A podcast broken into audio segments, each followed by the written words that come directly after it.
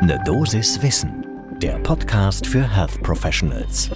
Guten Morgen und willkommen zu Ne Dosis Wissen. Hier geht es werktags in der Früh um Themen, die Menschen im Gesundheitswesen besonders spannend oder interessant finden. Und versprochen, auch wenn das Thema das jetzt erstmal nicht so vermuten lässt, heute wird es spannend und interessant. Und ich werde mich wahrscheinlich diese Folge bestimmt zehnmal oder mehr versprechen, denn das ist das Thema. Die ICD-10 heißt jetzt ICD-11. Die sind dieses Jahr neu rausgekommen. Das wissen wahrscheinlich schon einige. Das war Anfang dieses Jahres. Das ist allerdings alles noch auf Englisch gewesen. Und jetzt, also Mitte März, wurde die deutschsprachige Version veröffentlicht, so ein bisschen die Vorab-Version. Und über die wollen wir heute reden, beziehungsweise das zum Anlass nehmen, mal genauer auf die ICD 10, äh, 11 raufzuschauen. Mein Name ist Laura Weisenburger. Ich bin Ärztin und wissenschaftliche Redakteurin bei der Apothekenumschau. Heute ist Dienstag, der 3. Mai 2022. Ein Podcast von gesundheithören.de und Apothekenumschau Pro. Alle, die jetzt denken, oh mein Gott, ja, das ist genau das, was ich am frühen Morgen brauche, hey, äh, ECDC 11 äh, Codes. Ich verspreche, wir haben einiges Spannendes zusammengetragen. Die Änderungen sind alle ziemlich wichtig, sinnvoll und waren auch wirklich bitter nötig. Und wir haben sogar den ein oder anderen Fun Fact vielleicht für euch rausgefunden, äh, wenn ihr das noch nicht wusstet. Dann also erstmal den Kaffee schnappen und dann rein ins ICD-Vergnügen. Das wird heute ein bisschen was Größeres, aber es ist auch wichtig. Ich weiß nicht, wie es euch geht, aber mich begleiten die ECD-10 schon mein gesamtes Medizinerinnenleben lang. Ich habe mit dem Studium 2002 angefangen. Das will ich jetzt gar nicht nachrechnen, auch wenn es so schön leicht wäre, wie lange das war. Ähm, ja, aber dieser Begriff war quasi immer feststehend und er kam immer vor. Aber so richtig hinterfragt habe ich das natürlich auch nie genau. Was, was sind denn die ICD eigentlich und was mache ich denn damit?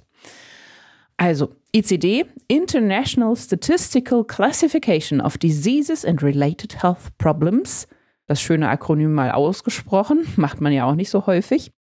Die werden herausgegeben von der Weltgesundheitsorganisation.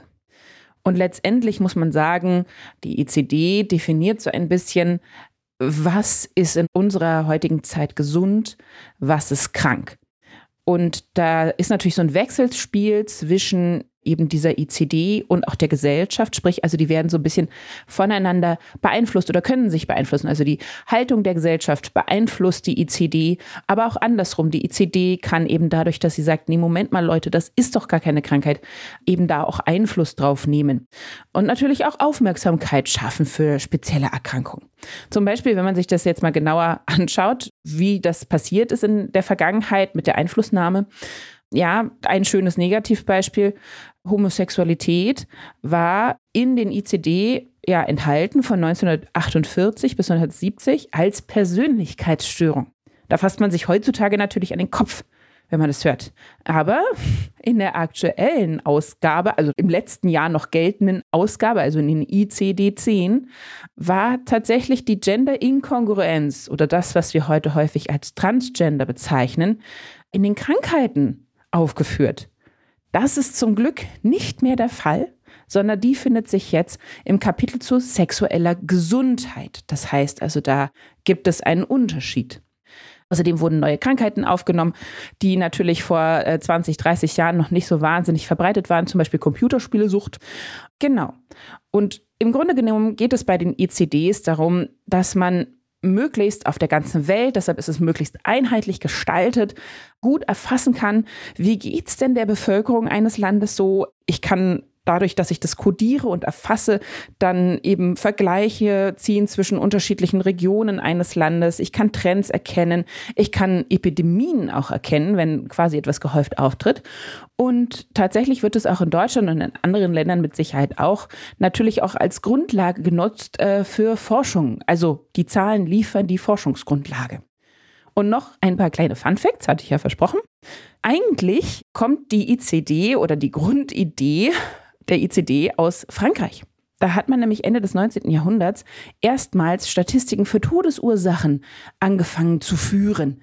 Und es fingen dann immer mehr Länder an, übernahmen das und um 1940 rum hat dann die WHO gesagt, Mensch, das ist eine gute Geschichte, das sollten wir mal machen. Und zwar für so grundsätzlich alle Länder in der Welt das bereitstellen und hat es aber natürlich noch ergänzt, nämlich um die nicht tödlichen Krankheiten und Verletzungen, damit man eben alles erfassen konnte.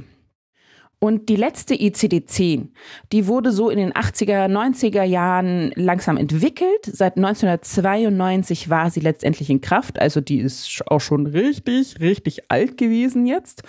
War in unfassbar vielen Sprachen übersetzt, 43 insgesamt. Über 100 Nationen haben die für Todesursachen genutzt. Also es war auch wirklich weit verbreitet. Wobei man auch dazu sagen muss, einzelne Länder haben das durchaus auch ergänzt, dieses System. Also in den USA zum Beispiel, die haben gesagt, wir brauchen nochmal 40.000 eigene Codes für unsere Codierungen, damit wir alle Zustände bei uns gut erfassen können. Das ist vollkommen legitim. So, jetzt die ganz wichtigste Frage. Es war ein kleiner historischer Exkurs. Und äh, was ist es eigentlich? Jetzt aber, was ist neu?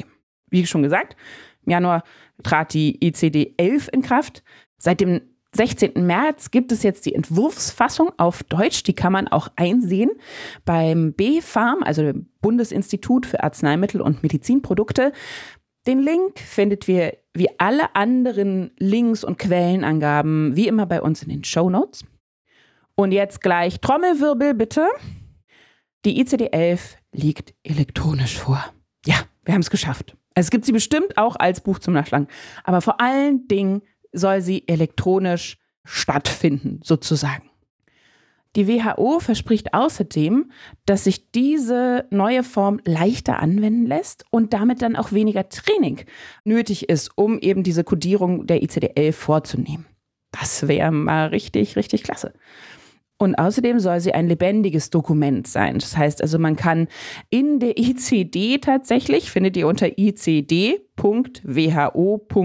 int für international im Internet, da kann man kommentieren und Änderungen vorschlagen. Also jeder. Und ab sofort, das ist auch noch mal was Neues, gibt es auch eine Todesursachenklassifikation. Das sage ich jetzt, weil das später noch mal wichtiger wird. So, und was hat die WHO jetzt aufgeräumt und geändert inhaltlich?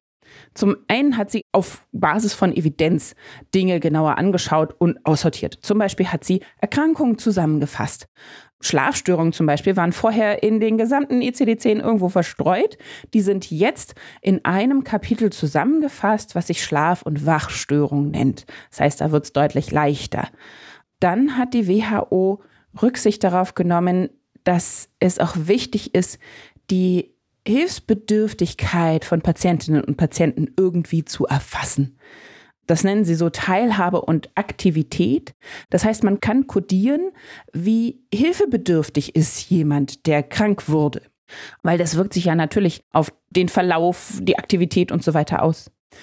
Dann gab es ein paar inhaltliche Korrekturen, wo es einfach hm, am Anfang ein bisschen falsch war, nämlich Lungenentzündung und Influenza, Grippe zum Beispiel, die stehen jetzt nicht mehr bei den Atemwegserkrankungen, sondern bei den Infektionskrankheiten. Also da wurde nachgebessert, Schlaganfall gehört jetzt zu den Krankheiten des Nervensystems und so weiter. Und dann, was ich eben schon angesprochen hatte am Anfang, die WHO hat sich auch dazu entschlossen, Stigmatisierungen aufzulösen, zu vermeiden, nämlich diese Gender-Inkongruenz also Transgender nicht mehr in den psychischen Erkrankungen zu führen, sondern viel, viel besser unter der sexuellen Gesundheit. Sie ist im ICD geblieben. Werden jetzt natürlich einige fragen, warum kodiert man das denn überhaupt? Ja, es hat aber eine Besonderheit, denn meistens haben ja Menschen, die genderinkongruent sind oder sich in der Findung befinden, doch einen medizinischen Hilfebedarf. Und das kann damit abgebildet werden. Das macht also total viel Sinn, dass ich das dann auch kodieren kann und sagen, ja doch, doch, ich brauche aber hier noch äh, psychische Unterstützung oder ich brauche ähm, spezielle plastische Beratung oder derartiges. Das ist in meinen Augen total einleuchtend, dass es trotzdem da geblieben ist. Dann kann man das eben gut begründen. Und tatsächlich haben sie sich auch nicht, also die WHO, nicht einfach so von äh, tja, Modeerscheinungen leiten lassen. Also das Burnout haben sie nicht reingenommen, haben gesagt, keine Krankheit ist ein Berufsphänomen unserer aktuellen Zeit, ist nicht aufgenommen worden. Sie haben aber auch noch mehr auf Basis von Evidenz ergänzt, das heißt also dazugenommen. So zum Beispiel kann man jetzt ergänzen oder kodieren, in welchem Lebensabschnitt ist man erkrankt, passierte da ein Unfall während der Freizeit, im Treppenhaus, Verkehrsunfall, Frakturtypen können beschrieben werden, schwere Grade von Krankheiten können kodiert werden, spezielle Bewusstseinszustände, involvierte Substanzen, schön formuliert. Genau, und das alles kann und soll die Behandlungsqualität und Patientensicherheit erhöhen, denn es ist deutlich genauer abgebildet. So sagte uns jedenfalls das B-Farm, als wir da mal angefragt haben. Und in den ICD-11 finden sich jetzt tatsächlich auch Methoden aus der traditionellen asiatischen Medizin, sage ich jetzt mal. Nicht nur chinesische Medizin, weil die findet ja auch Anwendung in Korea oder Japan, aber so zum Beispiel Akupunktur bei Verletzungen kann ich jetzt kodieren. Und dann kommt noch dazu, wie ich schon erwähnte, äh, komplett neue Diagnosen, die es vor 30 Jahren, als die alten ICD entworfen wurden, ja noch gar nicht gab, nämlich Computerspielsucht, Horten von Dingen. Also gab es vielleicht schon, aber so dieses, ja, umgangssprachlich sagt man ja Messitum, aber eben dieses starke Dinge horten, das ist ja erst in jüngster Zeit akuter geworden. Woher kommen jetzt diese neuen Diagnosen, beziehungsweise wer hat da entschieden, was wird aufgenommen, was nicht? Das ist ja eine berechtigte Frage. Das hat sich jetzt nicht einfach nur irgendjemand ausgedacht, sondern die WHO hat da Arbeitsgruppen zusammengestellt, die international besetzt sind, also zu speziellen Unter Erkrankungen, unter Kapiteln immer einzelne Gruppen gebildet, sowas wie Angsterkrankungen. Und dann haben diese Mitglieder der Arbeitsgruppen, die speziell Experten auf ihrem Gebiet waren, eben die Literatur gesichtet, haben gefragt, okay, was gibt's hier Neues? Das wurde diskutiert, das wurde abgewogen und dann letztendlich entschieden, okay, wir nehmen es auf oder wir nehmen es nicht. Das heißt also, es ist wirklich auch wie bei den Leitlinien evidenzbasiert. Da wird ein wissenschaftlicher Konsens gesucht, es wird viel gesichtet und dann letztendlich entschieden. Ja, und ihr merkt doch schon, das ist natürlich eine dementsprechende Mammutaufgabe, die einen jahrelangen Vorlauf brauchte. 2007 haben die entschieden, ja, wir brauchen jetzt mal langsam die Überarbeitung von der ICD-10. Oh, ein bisschen Zeit vergangen, ne? ähm, es wurden dann natürlich erstmal die Gremien zusammengesucht von Expertinnen und Experten. Da musste alles Mögliche organisiert werden: Statistik, Gesundheitsversorgung, IT und so weiter und so fort. Es waren insgesamt um ein bisschen mit Zahlen zu schmeißen, es waren 300 Spezialisten und Spezialistinnen aus 55 Ländern beteiligt. Es wurden insgesamt 17.000 Codes für Diagnosen angeschaut, 135.000 Einzeleinträge, also wirklich richtig ordentlich viel. Und es wird auch noch dauern, bis das bei uns richtig übersetzt und angepasst und eingearbeitet wurde. Und erst recht wird es ein bisschen dauern, bis das in das Gesundheitssystem tatsächlich eingegangen ist. Sprich also, bis man es anwenden muss. Da sind wir jetzt nämlich auch schon beim letzten Punkt eigentlich. Was ändert das jetzt, ja, für die praktische Alltäglichkeit in der Klinik, in der Praxis? Erstmal tief durchatmen, nicht so irre viel. Ja, also das, was verbindlich in fünf Jahren umgesetzt werden muss, ist die Kodierung für die Todesursachen, nämlich dann für die Todesursachenstatistiken. Das muss in fünf Jahren gemacht werden. Die anderen Sachen haben noch ein bisschen mehr Zeit. Und man darf sich auch da jetzt eher rantrauen. Wie gesagt, es ist digital. Es soll deutlich weniger kompliziert sein. Insbesondere auch für Hausärztinnen und Hausärzte soll es besser handhabbar sein. Das war bis jetzt immer eine große Kritik, dass das unfassbar umständlich ist, ganz viel Zeit erfordert. Das soll alles besser sein und besser zu machen sein. Hoffen wir mal, dass es so ist. Und natürlich muss man sagen, es ist super, wenn man sich selber einbringen kann und mitgestalten kann, was ja auch der Fall sein soll. Und wie ich schon sagte, je detaillierter es kodiert ist, da stimmen wir, glaube ich, alle zu, desto besser letztendlich für die Patientinnen und Patienten, weil man dann eben ja auch begründen kann, ja hier, ich habe das gut kodieren können, äh, bitteschön, das ist ein Krankheitsbild, wir müssen das hier auch mit behandeln. Also da hat man ja auch irgendwie Argumentationsbasis für jetzt zum Beispiel Kostenübernahmen oder derartiges. Und letztendlich muss man sagen, es war dringend Zeit für eine Neuauflage. Also das Digitale, die neueren Diagnosen, verschaute Dinge rausschmeißen, das war schon sehr, sehr nötig. So, ich hoffe, ich konnte euch da gut durchführen durch diese heute sehr große Dosis Wissen. Ja, hoffe, wir konnten euch da so ein bisschen durchmanövrieren, bisschen Hintergrundinformationen geben.